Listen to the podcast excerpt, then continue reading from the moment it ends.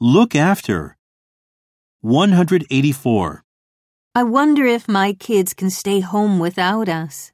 No worries, I'll look after them.